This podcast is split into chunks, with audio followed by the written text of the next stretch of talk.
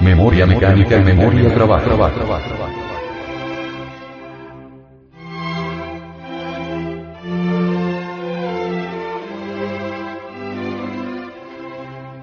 Distingas entre memoria mecánica y memoria del trabajo esotérico gnóstico. La memoria mecánica lo lleva a uno a conclusiones erróneas.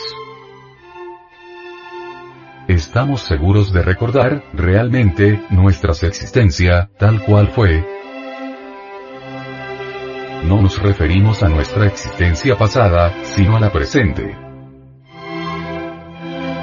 Imposible. Hay cosas que aparecen desfiguradas en la memoria mecánica.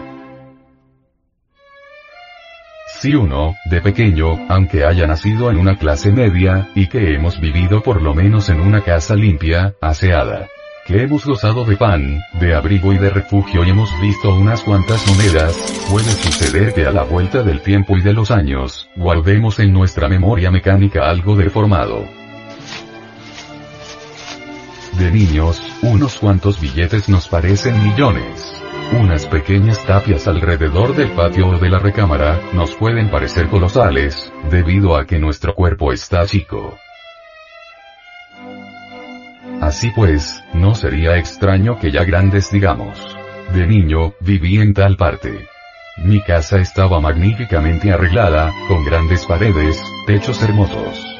Qué camas, qué mesa tan preciosa, cuánto dinero. Es un recuerdo mecánico, infantil y absurdo. Así pues, la única memoria real es la del trabajo. Si por medio del ejercicio retrospectivo nos proponemos recordar la infancia, veríamos que esa casa, de muchachitos de la clase media, no era el palacio que antes pensábamos que fuera, sino una humilde morada de un padre trabajador y sincero. Que esas fabulosas sumas que nos rodeaban, eran apenas unos pocos pesos para pagar la renta de la casa y comprar el diario, la memoria mecánica es más o menos falsa. Y si no, veamos nosotros el caso de los famosos test psicológicos.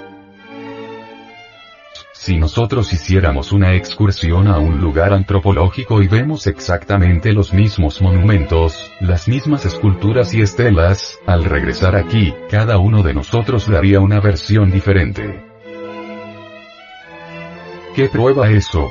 Que la memoria mecánica es infiel, no sirve. A uno le consta muchas veces lo mismo.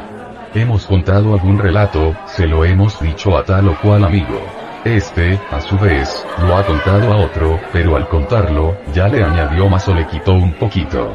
Ya no es el mismo relato, ya está desfigurado, y ese otro, a su vez, se lo cuenta a otro, y entonces el relato se sigue desfigurando más, y a la larga, ni uno mismo conoce el relato ha quedado tan desfigurado, que nada se parece a lo que uno ha contado. Así es la memoria mecánica. No sirve. Y es que en la memoria mecánica existe la fantasía.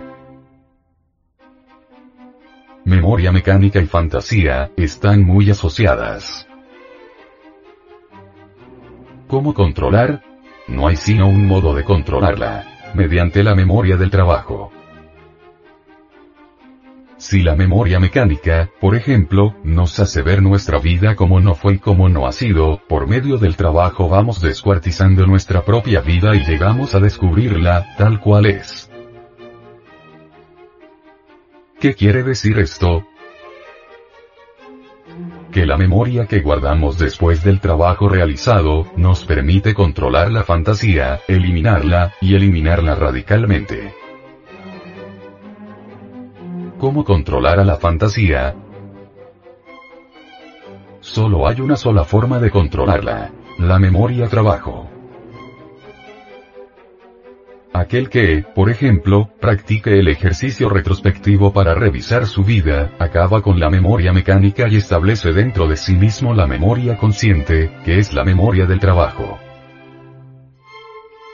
Aquel que mediante el ejercicio retrospectivo puede recordar sus existencias anteriores, acaba con la fantasía, entonces adquiere la memoria trabajo. Así pues que la memoria, trabajo y la imaginación consciente nos permitirán llegar muy lejos en el camino del autodescubrimiento.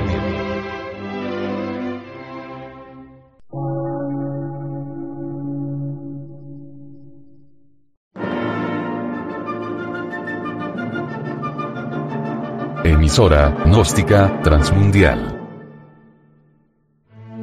Por una nueva civilización y una nueva cultura, sobre la faz de la Tierra.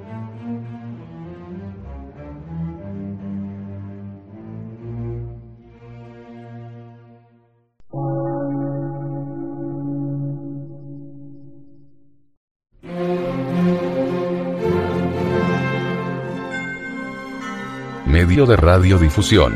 Científico, artístico, místico y filosófico. De la Asociación Colombiana de Centros de Estudios Gnósticos, Antropológicos, Psicológicos y Culturales. A. C.